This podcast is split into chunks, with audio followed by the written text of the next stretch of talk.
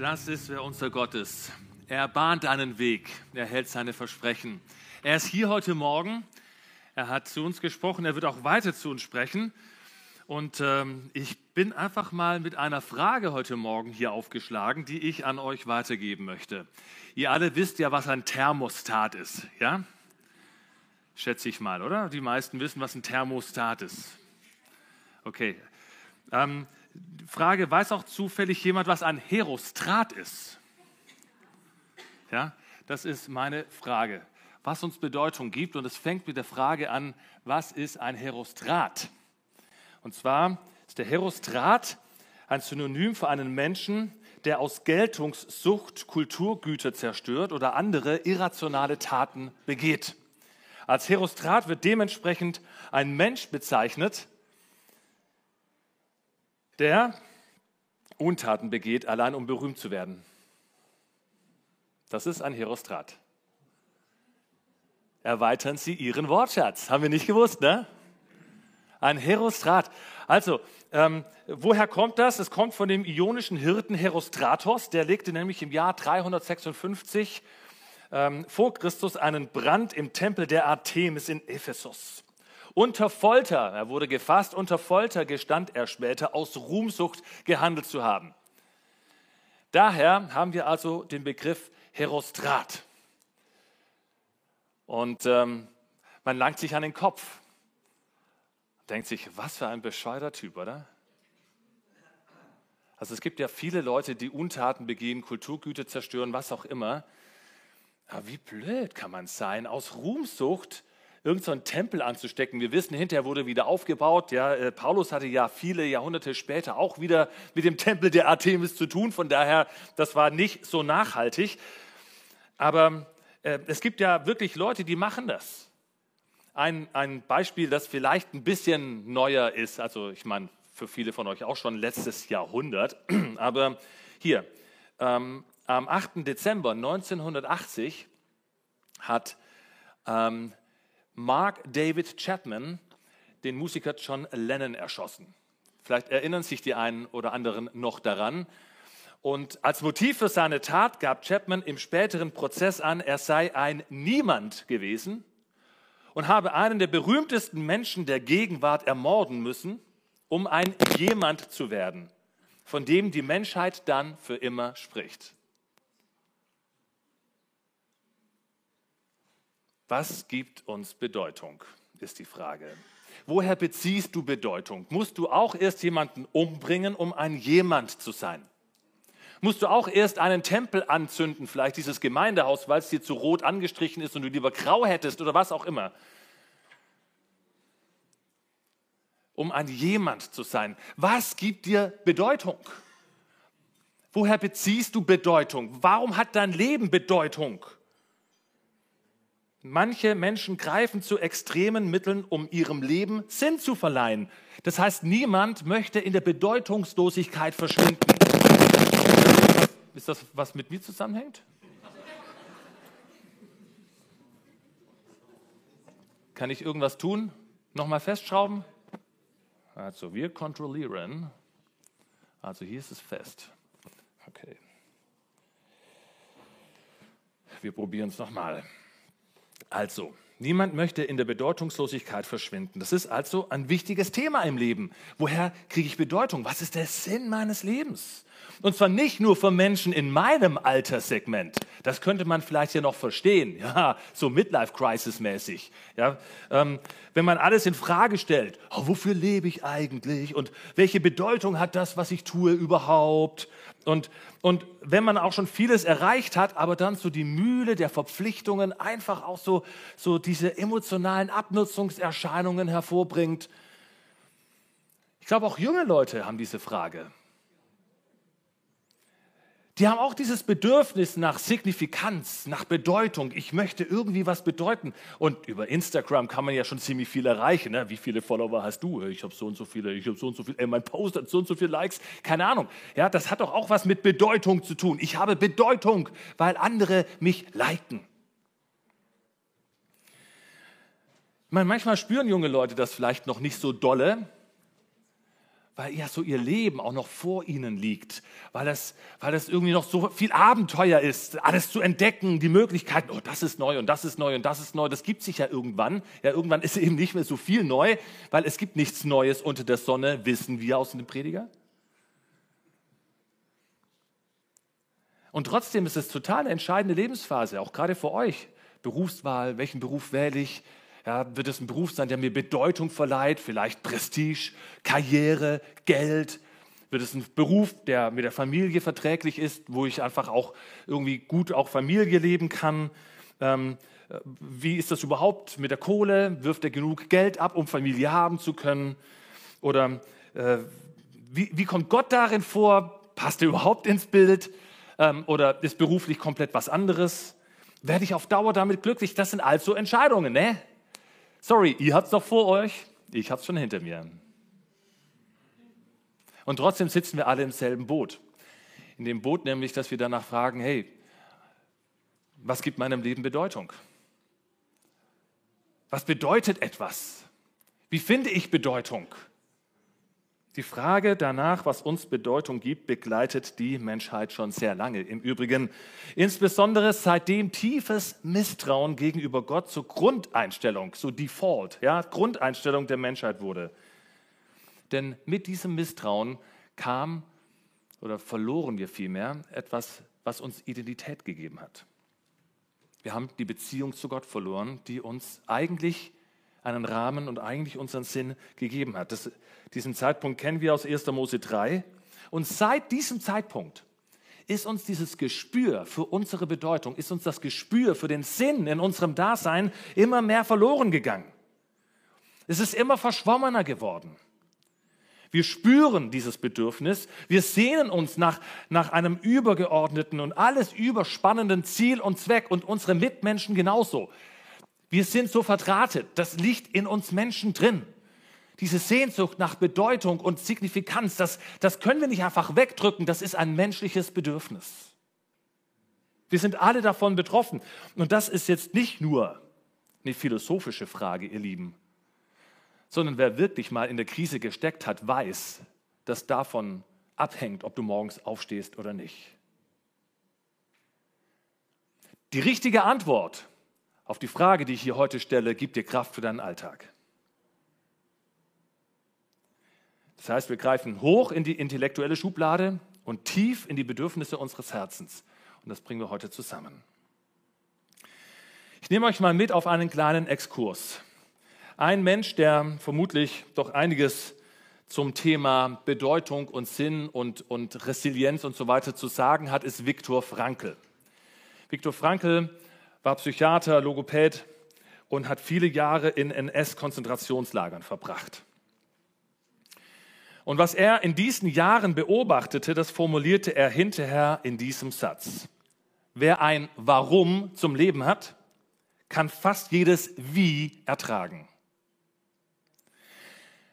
Seine Beobachtung im Konzentrationslager war, dass Menschen ohne Perspektive, ohne das Wissen um das Warum zum Leben, viel, viel schneller aufgegeben haben. Meistens erstmal innerlich, aber dann eben auch körperlich krank wurden und auch starben.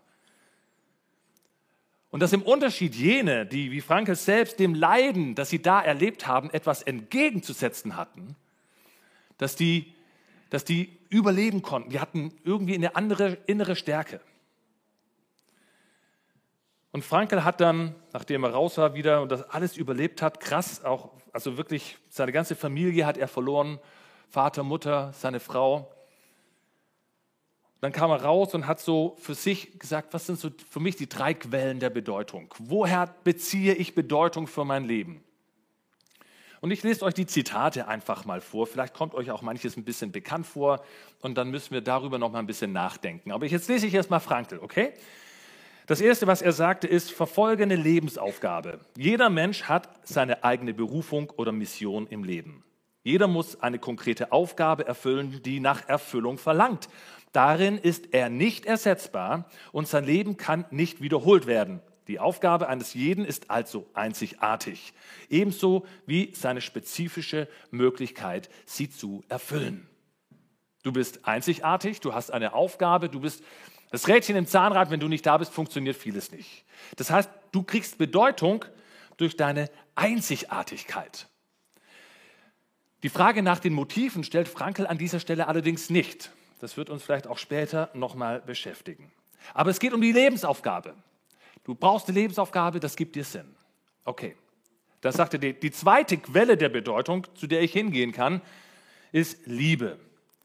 Je mehr man sich selbst vergisst, indem man sich einem anderen Menschen zur Liebe hingibt, desto menschlicher ist man und desto mehr verwirklicht man sich selbst. Er sagt also, du kriegst und dein Leben kriegt Bedeutung dadurch, dass du dich hingibst, dass du dich verschenkst, dass du liebst, dass du nicht für dich bleibst. Und das Dritte, sagt er, da geht es um tapfer leiden. Wenn man die Herausforderung annimmt, tapfer zu leiden, hat das Leben bis zum letzten Augenblick einen Sinn. Und es behält diesen Sinn buchstäblich bis zum Ende. Und hier sehen wir, Frankel bezieht Bedeutung aus dem Leid oder durch das Leid. Für Frankel entfaltet sich die höchste Sinnqualität im Leiden. Und jetzt können wir mal drüber nachdenken, was uns davon bekannt vorkommt und was nicht. Und ob das in unser christliches Weltbild so reinpasst. Und ich pflichte dem Frankel ja auch bei. Ich glaube, wer ein Warum zum Leben hat, der kann fast jedes Wie ertragen. Mir fehlt bei seinen drei Quellen allerdings so ein bisschen diese ganz übergeordnete Dimension. Es muss doch etwas geben, was doch größer ist als ich selbst. Es muss doch etwas geben, das eben nicht nur auf der horizontalen ist. Und die gute Botschaft heute Morgen, die ich euch verkünden kann, ist, das gibt es. Es gibt dieses Größere. Mit anderen Worten, es gibt einen, der ist größer. Gott ist unsere Quelle der Bedeutung. Wir haben heute schon so viel drüber gesungen und wir haben auch diese Kolosserstelle nochmal gehört. Alles ist zu Jesus hingemacht. Er steht über allen Mächten. Hier haben wir diesen, diesen übergeordneten Bogen des Lebens. Hier haben wir die Person, die über allem steht. Er gibt uns den Rahmen für unser Dasein, für unser Leben. Und jetzt können wir noch mal reinschauen, wie ist das denn jetzt mit der Einzigartigkeit? Ja, die finden wir schon auch in der Bibel. Ich glaube, ich darf mich nicht mehr bewegen. Also, wir alle kennen den Vers aus Psalm 139, Vers 14. Stimmt's? Wetten habt ihr schon gehört. Ich lese ihn trotzdem mal vor. Herr, ich danke dir dafür, dass du mich so wunderbar und einzigartig gemacht hast. Ja, Kinderkirchtext. Ja, kennen wir. Herr, ich danke dir, du hast mich einzigartig gemacht. Jeder von uns hier ist einzigartig. Du, ich, wir. Du bist ein Original. Wir sind Ebenbilder Gottes. Und das, ihr Lieben, macht den Unterschied. Nicht die Einzigartigkeit an sich, sondern dass du ein Ausdruck von Gottes Kreativität und Liebe bist. Das macht dich einzigartig. Dass du ein Abdruck seines Wesens bist. Ich bekomme also meine Bedeutung von Gott verlieren. Dadurch, dass Gott da ist, werde ich menschlich. Werde ich würdig. Er gibt mir Identität. Das ist ganz, ganz fundamental, ihr Lieben, für unser Menschsein. Und das Schöne ist, obwohl ich aus Gottes Perspektive vergänglich bin, wie so ein Gänseblümchen, das morgens blüht und abends zertrampelt ist ja, oder verwelkt, trotzdem hat er, der Ewige, seine Freude an mir. Ist das nicht cool? Echt. Die, Völker sind wie ein Tropfen am Eimer, sagt ähm, ähm, einer der Propheten. Ja? Und, und wir sind wie eine Blume, die morgens blüht, abends verwelkt ist und trotzdem freut sich der ewige Gott an dir. Hat dich im Blick. Du bist wunderbar und einzigartig.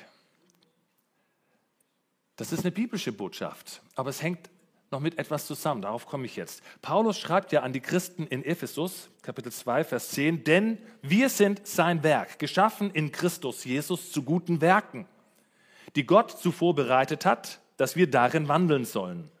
Und hier ist unsere Lebensaufgabe. Wir müssen also nicht nur unseren Platz einnehmen, weil wir sonst so unersetzlich wären und sonst das ganze Ineinandergreifen der Räder nicht funktioniert, so wie Frankel das darstellt. Jeder hat seine einzigartige Aufgabe und nur er kann sie erfüllen und keiner kann sein Leben zweimal leben. Das stimmt schon, Dinge bleiben unerledigt, wenn wir sie nicht tun. Aber wir leben nicht für die Aufgabe, ihr Lieben. Nicht die Lebensaufgabe gibt uns Sinn, sondern der Auftraggeber gibt uns Sinn. Und ich lebe meinen Auftrag nicht, damit ich mein Rädchenplatz einnehme und Tick-Tack mache, wie so eine, keine Ahnung, geölte äh, Uhr, sondern aus Liebe zum Auftraggeber. Das macht den Unterschied. Die Bedeutung kommt nicht durch den Auftrag, sondern es geht um Beziehung. Ich bekomme Bedeutung durch Beziehung.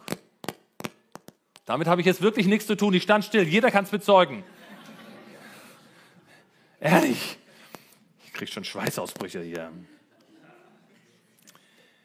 Alright. Hey, wisst ihr, Gott ruft sich, Gott ruft uns doch nicht als Sklaven zu sich, damit er ein paar Leute hat, die ihm Dinge erledigen. Was ist denn das für eine Vorstellung? So ist Gott nicht. Er ruft uns als Söhne, als Töchter. Er ruft uns als Freunde. Er möchte uns hineinrufen in seine Familie. Das ist der Unterschied und das gibt uns doch Bedeutung. Nicht, dass er deine Mannschaft hat, die für ihn irgendwas macht auf dieser Erde. Ich lebe meinen Auftrag aus Überzeugung und Liebe zum Auftraggeber. Das ist die Quelle meiner Bedeutung. Und deswegen handle ich und deswegen lebe ich. Nicht aus dem Druck heraus, dass wenn ich nicht morgens aufstehe und mein Ding mache, dass es da nicht passiert und keine Ahnung, welche kosmischen Schmetterlingseffekte danach kommen, ob es irgendwie Tsunami in Japan gibt, weil ich nicht aufgestanden bin, weiß ich nicht. Kennt ihr das Thema Schmetterlingseffekt? Okay, muss ich nicht erklären. Wie ist das mit der Liebe? Hey, zum Thema Liebe können wir in der Bibel so viele Sachen finden. So viel hat die Bibel dazu zu sagen. Ich könnte zig Bibelstellen zitieren mir ist keine eingefallen, in dem es darum geht, dass mein Leben Bedeutung gewinnt dadurch, dass ich liebe. Habe ich nicht gefunden. Also helft mir, ich weiß ja auch nicht alles. Ne? Also könnt mich gerne hinterher anschreiben. Aber was ich weiß, vielmehr liebe ich, weil ich geliebt bin. Das weiß ich. Das finde ich in der Bibel. Ich liebe, weil ich geliebt bin. Und darin finde ich Sinn und Bedeutung. Ich habe das also bereits gefunden. Deshalb liebe ich. Nicht darin, dass ich mich verschenke, bekomme ich Bedeutung, sondern ich habe schon Bedeutung bekommen, deshalb kann ich lieben. So sehe ich es eigentlich in der Bibel. Und das ist doch auch gut. Wir müssen das nicht aus uns rausquetschen und sagen, hey, du, hast du dich heute schon mal ordentlich hingegeben? Hast schon mal jemandem über die Straße geholfen? Hast schon irgendwie jeden Tag, jeden Tag eine gute Tat vollbracht? Und das sind so die menschlichen Hürden. Ja? Da kriegst du dann deinen Button, von wegen, heute habe ich schon jemandem über die Straße geholfen. Heute habe ich schon den Müll rausgebracht. Heute habe ich schon mir die Haare gekämmt und die Zähne geputzt. Ja, für manche ist das echt eine gute Tat an den anderen. Also,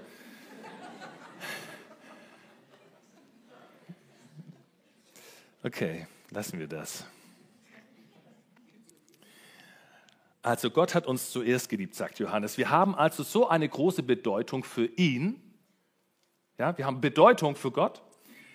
Ähm, dass er sein Leben für uns gegeben hat. Und das feiern wir an Weihnachten, an Ostern, das feiern wir eigentlich jedes Mal, wenn wir Abendmahl gemeinsam nehmen, wenn wir Gottesdienst haben. Und wenn wir das begriffen haben, dann bekommt Gott so große Bedeutung für uns, dass wir ihm unser Leben schenken.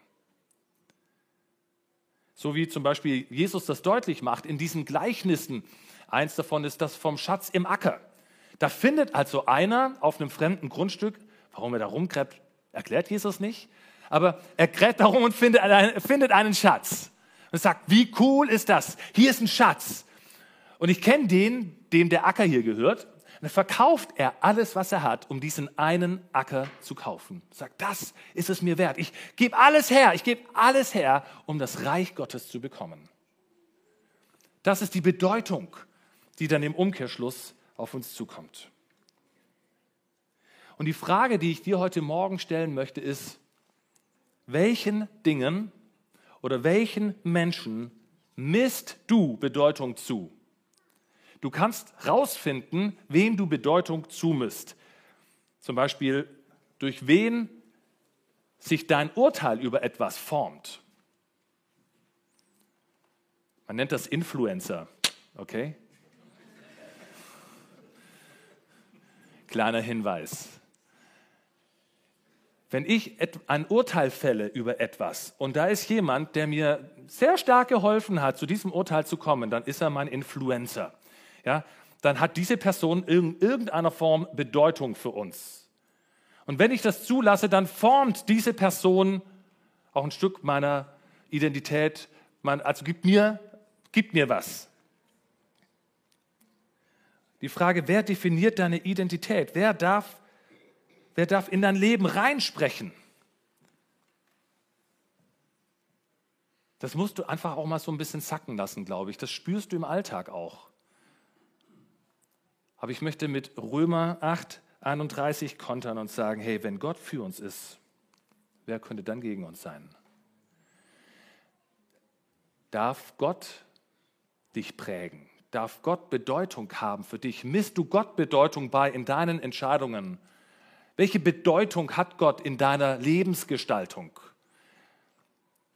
Oder ist es doch eher die Gesellschaft, die sagt, hey, es ist alles erlaubt, legalize it. Ja, lass uns alle mal ein bisschen Hasch rauchen, ist nicht schlimm. Ja, ähm, oder, oder was auch immer. Und du weißt, nein, Gott hat aber eine andere Meinung zu der Sache. Und dann, welche, wem misst du Bedeutung bei? Dem gesellschaftlichen Urteil oder dem Urteil Gottes? Das stellt uns immer wieder in eine Spannung, ihr Lieben. Aber daran merkst du, wer Bedeutung für dich hat, wenn es dich beeinflusst, wenn es dich in deinem Handeln auch beeinflusst. Wir sind hier immer noch so ein bisschen beim Thema Liebe.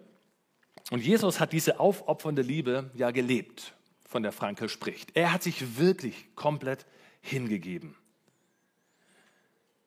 Aber Jesus ging es nicht darum, sich zu verwirklichen. Jesus lebte eben auch aus Liebe zum Vater. Und so, ihr Lieben, wird ein Schuh draus. Auch für uns. Je mehr ich mich an Jesus verliere, desto mehr werde ich zu dem Menschen, den er schon in mir sieht. Alright, seid ihr mit mir? Ist das zu philosophisch? Soll ich es nochmal sagen? Also je mehr ich mich an Jesus verliere, ist ja eigentlich, normal ist es sagt, also Jesus sagt auch, wer sein Leben festhält, wird es verlieren. Wenn ich mein Leben loslasse, gewinne ich's. Und so ist es auch hier. Je mehr ich mich an Jesus verliere, desto mehr werde ich zu dem Menschen, den er schon in mir sieht. Alright, ich habe noch ein paar Minuten. Und zudem sagt Jesus ja auch noch ganz klassisch, wer mir folgen will, der verleugne sich selbst und nehme sein Kreuz auf sich täglich und folge mir nach. So haben wir hier einfach diese Herausforderung nochmal, wer beeinflusst dich? Wer ist ein Influencer? Wer, wie spricht Gott zu dir? Ich komme zum nächsten Punkt. Dieses, oh, das weiß ich, ich gestehe hier. Sinn durch Leiden. Ich glaube, wir haben, wenn Frank es sowas sagt und sagt, ey, ja, im Leiden finde ich voll die Bedeutung und ich halte einfach nur irgendwie aus und, und beiß die Zähne zusammen. Ich glaube, damit haben wir die meisten Probleme. Also zumindest mir geht es so. Ich habe echt keinen Bock auf Leiden. Ja, also da mache ich so wie irgendwie ähm, die, die Empfehlung im, im äh, Verkehrsfunk, äh, umfahren Sie den Stau weiträumig. So mache ich das. Also wenn ich irgendwas verhindern kann, dann umfahre ich das weiträumig. Ähm, für mich, ich kann keinen Sinn im Leiden per se finden. Also das fällt mir einfach schwer. Aber was ich kann, ist, ich kann durch das Vertrauen darauf, dass Gott da ist und mein Bestes will, kann ich Leiden ertragen, kann ich Leiden durchleben, kann ich Leiden aushalten. Aber nicht um des Leidens willen, sondern um des Wissens willen, dass Gott gut ist und dass er bei mir bleibt, auch wenn das Leiden für mich äh, augenscheinlich nicht gut ist. Aber das ist so eine Spannung, in der stehen wir andauernd. Aber nur mit dem Wissen darum, dass Gott da ist und dass er gut ist, zerbreche ich nicht an meinem Leiden. Ich kann natürlich auch Gott dann vollends äh, zum Mond schießen, sagen, ich komme ohne dich klar, jetzt lade ich ja ohnehin. Ich glaube nicht, dass das eine gute Idee ist. Also ich persönlich würde denken, das ist wie ein Bergsteiger, der im Seil hängt, abgestürzt ist und dann noch das Seil durchschneidet, das ihn hält. So ist es, wenn du im Leiden Gott zum Mond schießt. Du darfst ihm gerne deine Fragen sagen, aber ich glaube, es hilft dir mehr, wenn du an ihm festhältst und dich von ihm wieder hochziehen lässt. Und genauso entscheidend im Leiden ist für mich auch die Perspektive, dass wir in dieser Welt nur auf der Durchreise sind. Wir erinnern uns bestimmt an Hebräer 13, Vers 14. Das ist kein so ein Kinderkirchvers, aber hier steht, denn hier auf der Erde haben wir keine Heimat. Unsere Sehnsucht gilt jener künftigen Stadt, zu der wir unterwegs sind. Wenn wir also in dieser Welt leiden, dann immer in der Perspektive, dass das eine Durchgangsstation ist. Das wird nicht für immer so sein, sondern wir haben eigentlich eine andere Zukunft vor uns. Unser Leben in Freud und Leid hat nicht nur Bedeutung bis zum Grabstein, also bis zum Ende wie bei Frankl, sondern über den Tod hinaus. Das ist doch das Schöne. Das ist die frohe Botschaft, mit der wir unserem Leben begegnen können. Das gibt uns Bedeutung. Das gibt unserem Handeln Bedeutung, dass wir eben nicht irgendwie begraben werden und dann steht drauf, nur Arbeit war sein Leben. Boah, wäre das armselig sondern das, was wir tun, hat, hat Bestand, weil jetzt schon etwas beginnt, von dem Jesus sagt, das ewige Leben zu haben, heißt, dich zu kennen. Den einzigen wahren Gott und den zu kennen, den du gesandt hast, Jesus Christus. Und das, ihr Lieben, das ist dieser geniale, alles überspannende Bogen, der unserem Leben Sinn und Gehalt gibt. Und wo wir merken, da ist unser Leben eingebettet in diese Beziehung zu Gott. Darin finden wir unsere Bestimmung. Diese Beziehung zu Gott, die fängt ja jetzt schon an. Und sie überdauert sogar den Tod. Hey, und nur so, gerade wenn wir nochmal über das Leid nachdenken, können wir nachvollziehen, was die Märtyrer da zum Beispiel erlebt haben. Ich meine, welchen Sinn soll es denn machen, wenn Menschen in die Arena getrieben und von irgendwelchen wilden Tieren zerfetzt werden? Ja, schreien sie unten. So haben die Römer auch geschrien. Ja, ja, haben sie geschrien. Aber sie haben auch gesehen, sie haben auch gesehen, wie Menschen angesichts des Todes mit Mut und mit einem Loblied auf den Lippen in den Tod gegangen sind, weil sie eine andere Perspektive hatten. Weil sie wussten, mein Leben ist hier nicht zu Ende, denn mein Leben besteht darin, dass ich Gott kenne. Und weil ich Gott kenne, werde ich ihn auch nach dem Tod kennen denn er wird mich in Empfang nehmen. Wenn sich der Vorhang des Todes zur Seite zieht und wir durchschreiten in die Herrlichkeit unseres Herrn, dann wird er da sein. Deswegen hat mein Leben Sinn. Deswegen hat etwas Bedeutung. Die Ewigkeitsperspektive, ihr Lieben, ist immer wieder gut, um unsere Sicht auf dieses Leben zu justieren. Und bei den Märtyrern können wir das auf jeden Fall sehen. Viele haben sich dadurch bekehrt. Dadurch, dass Christen hingerichtet wurden, haben sich Menschen, die keine Christen waren, bekehrt, weil sie gesehen haben, das hat Kraft. Die Leute haben Bedeutung in ihrem Leben gefunden. Die haben ihren Sinn gefunden. Hammer. Also, ich lade dich ein. Ich lade dich heute Morgen ein zu einem Leben mit Sinn und Bedeutung. Ich lade dich ein, eine geniale Lebensqualität in deinem Alltag zu entdecken. Weil du weißt, wofür du da bist, für wen du aufstehst. Weil du weißt, dass dein Leben eingebettet ist in diese Beziehung zum Vater. Es gibt einen Theologen, der ist auch der Generalsekretär der weltweiten evangelischen Allianz. Ihr kennt ihn, das ist der Thomas Schirmacher ja, Professor, Doktor, Doktor und so weiter, ein ganz kluger Kopf, hat einen schlichten Satz gesagt, den habe ich euch mitgebracht. Er fasst das Buch des Predigers zusammen. Es ist der Sinn des Lebens, den Schöpfer zu ehren und das Leben zu genießen, das er uns schenkt. Das ist Sinn des Lebens. Wenn, wenn du das Buch Prediger liest, kannst du auch zu ganz anderen Schlussfolgerungen kommen, von wegen, oh, da kommt übrigens nichts Neues unter der Sonne, kommt auch aus dem Prediger. So. Ähm, und, und da gibt es ganz andere Texte. Aber du musst zu Ende lesen. Also wenn du anfängst, den Prediger zu lesen, liest bis zum Schluss. Das ist wichtig. Sonst kriegst du nämlich diese Essenz nicht, auf die der Thomas Schirmacher hier kommt. Es ist der Sinn des Lebens, den Schöpfer zu ehren und das Leben zu genießen, das er uns schenkt. Hey, leider, ihr Lieben, ist es doch oft so, dass wir unser Leben ohne diese Grundlage gestalten, dass wir eben nicht mit Sehnsucht, ähm, Quatsch, dass wir ohne Bedeutung in unserem Leben sind, sondern diese Sehnsucht haben. Und wisst ihr, was passiert? Menschen laugen sich aus. Sie werden müde, weil sie den eigentlichen Sinn ihres Lebens noch nicht gefunden haben oder der Gedanke daran noch nicht tief genug gerutscht ist, nämlich ins Herz.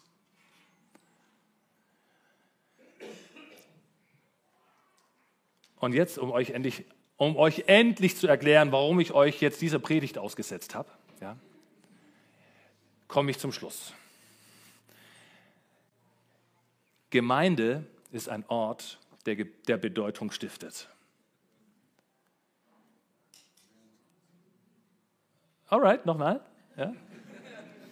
Gemeinde ist ein Ort, der Bedeutung stiftet. Wisst ihr, wir haben ja noch einen Auftrag in dieser Welt. Es ist nicht nur schön, euch alle zu sehen.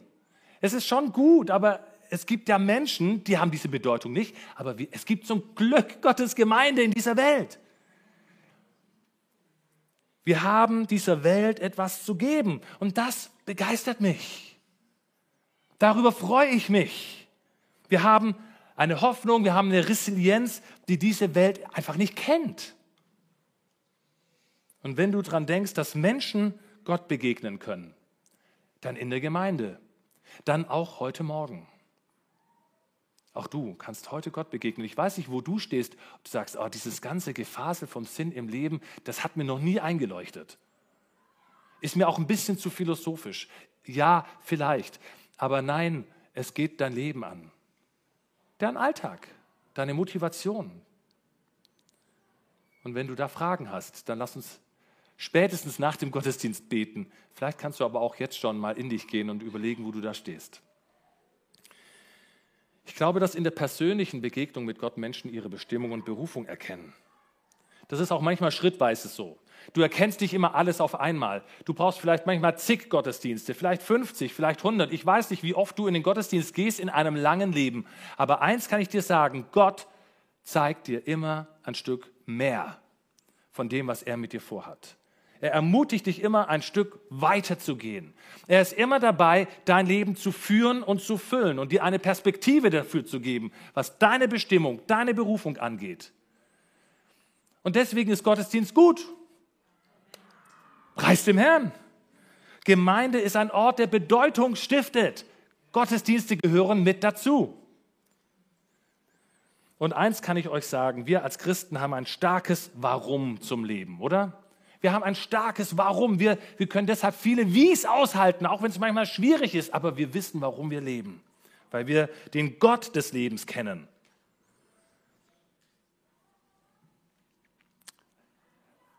Okay, so, jetzt habe ich euch lang genug drangsaliert. Wer von euch will ein Herostrat werden?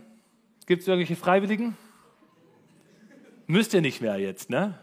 Ich habe euch nämlich erklärt, wie es besser geht. Wir brauchen niemanden, der irgendwelche Kulturdenkmäler anzündet, um einfach berühmt zu werden. Unser Ruhm soll darin liegen, das ist so die Botschaft, dass Gott uns mit Namen kennt.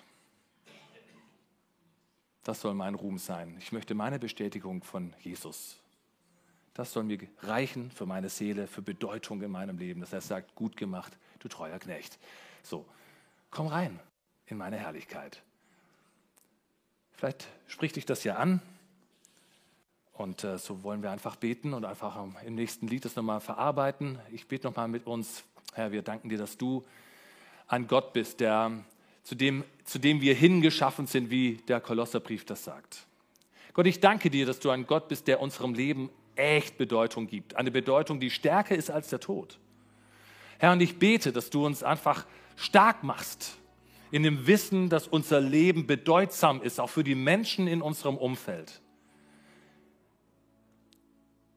Herr, lass uns mit dieser Botschaft einfach überzeugend sein. Denn wir haben in dir ja schon die Bedeutung gefunden, die unser Leben trägt. Mach uns fest, Herr, in dem Blick auf dich, dass wir unsere Bestätigung von dir nehmen und dass wir Bedeutung bekommen in dieser Liebesbeziehung. Nicht in unserer Leistung für dich, nicht in unserem Gewerkel, in dem, was, was wir zu tun vermögen, wo wir sagen, oh, ich habe so viel für Gott geleistet. Nee, Wir wollen zuerst dich finden, Jesus. Und wir sagen danke, dass du uns mit Namen kennst, dass du uns sogar einen neuen Namen gibst. Unglaublich. Du benennst uns, du gibst uns einen Namen. So viel Bedeutung haben wir für dich. Grandios.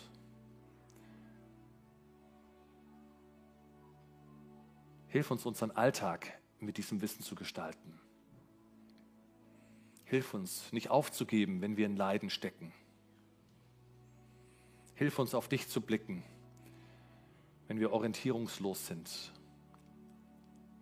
Und gib uns neue Orientierung. Amen.